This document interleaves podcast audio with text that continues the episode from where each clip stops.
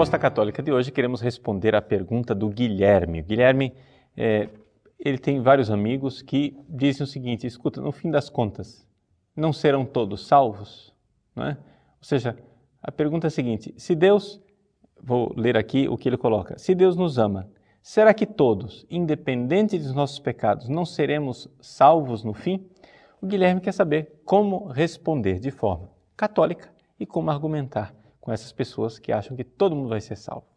Bom, veja, Guilherme, aqui é uma coisa importante nós entendemos que a igreja prega a respeito do inferno, mas a existência do inferno ela não se dá porque Deus não é bom.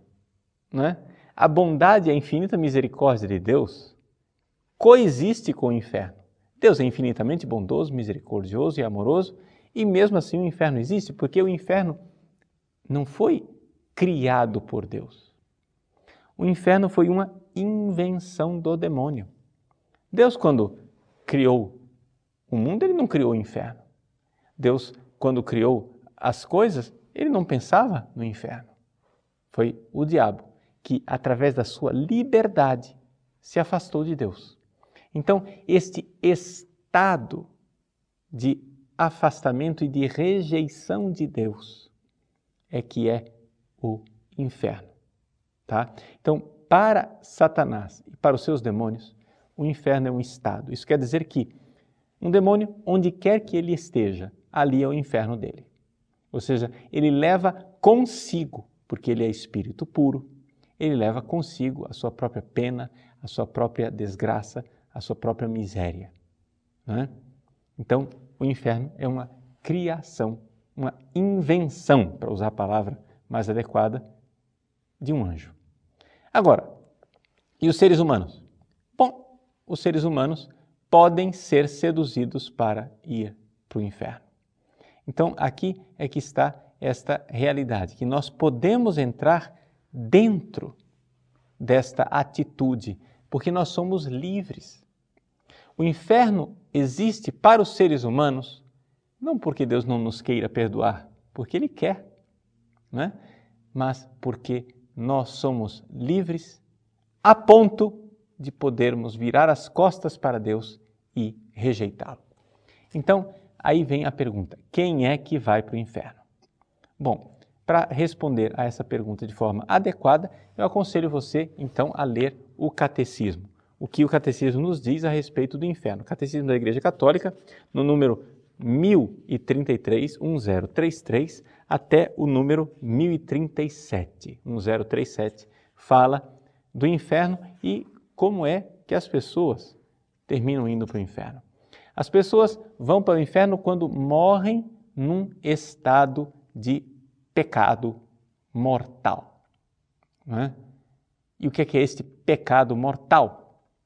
É? O que, é, do que se trata?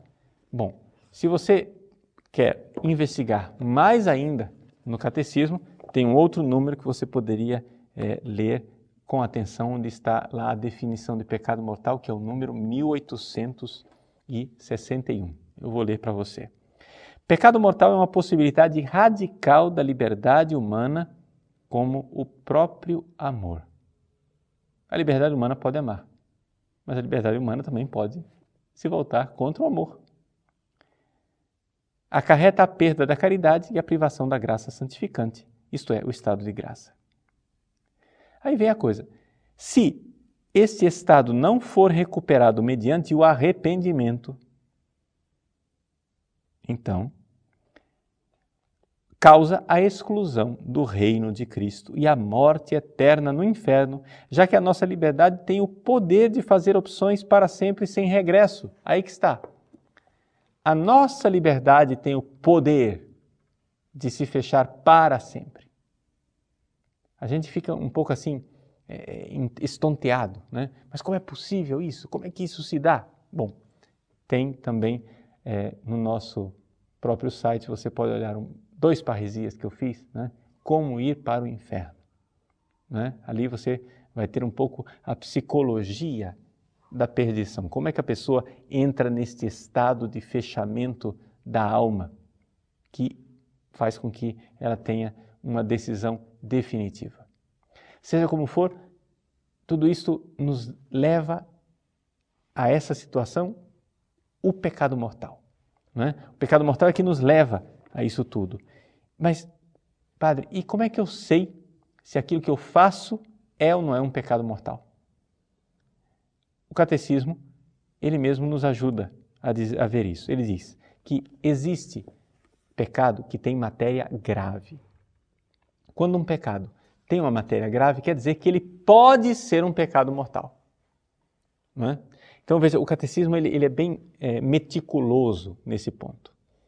Por exemplo, ele fala é, do pecado da masturbação e diz que o pecado de masturbação é uma desordem né, grave, intrinsecamente grave. Então, é um pecado grave.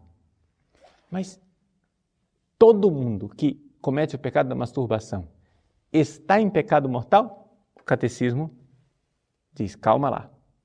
Nós não julgamos pessoas, nós julgamos os atos. Ou seja, o ato é grave. Agora, a pessoa depende de Deus. Nesse mesmo número que eu estou lendo para você, ele diz isso. No entanto, mesmo podendo julgar que um ato é em si falta grave, devemos confiar o julgamento sobre as pessoas à justiça e à misericórdia de Deus. Então, para você dizer se aquela falta grave foi um pecado mortal, ou seja, se com aquela falta grave a pessoa realmente cortou o seu relacionamento com Deus e virou as costas para Deus, nós não podemos dizer isso. Por quê?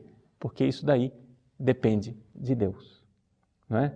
Nós sabemos que existe o pecado mortal, nós sabemos que as faltas graves é que nos levam ao pecado mortal, mas como é que a gente está ou não está, se nós estamos ou não em pecado mortal, isso daí é algo que é muito difícil nós julgarmos as pessoas.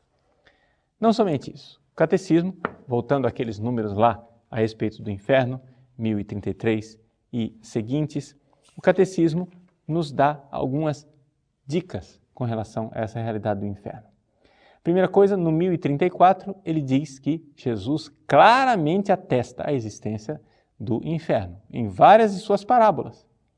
Então, dizer que o inferno não existe que é uma criação da comunidade primitiva, é uma fantasia, porque na verdade Jesus em várias e várias de suas parábolas fala dessa realidade do inferno. E se você vai começar agora a julgar a Bíblia e você é quem vai dizer o que é que Jesus disse o que é que Jesus não disse, eu acho que você está se colocando no lugar de Deus, não é verdade?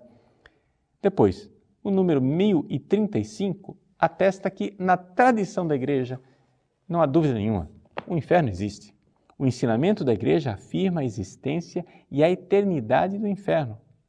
As almas dos que morrem em estado de pecado mortal descem imediatamente após a morte aos infernos, onde sofrem as penas do inferno, ou seja, o fogo eterno. Que fogo eterno é esse? Né?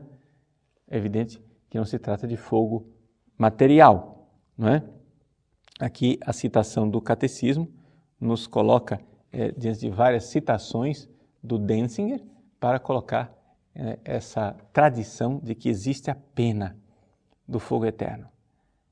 A pena principal do inferno consiste na separação eterna de Deus, o único em quem o homem pode ter a vida e a felicidade para as quais foi criado e às quais aspira. Então, essa é a pena principal. Ou seja, eu perdi o amor eterno. Isso é inferno. Ou seja, isto é terrível. E é interessante que é, o amor de Deus, que é enviado para as pessoas, não é? Ele mesmo se torna um fogo que queima quando a pessoa, é, digamos assim, rejeita esse amor. Nós somos capazes de rejeitar o amor e quanto mais nós somos amados e rejeitamos, mais aquilo nos faz sofrer.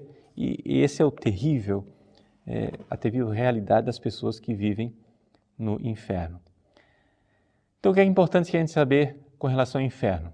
Não é nós agora começarmos a fazer a lista de quem foi para o inferno ou não. Se nós queremos levar a sério a pregação da igreja com relação ao inferno, nós devemos aplicá-la a nós mesmos.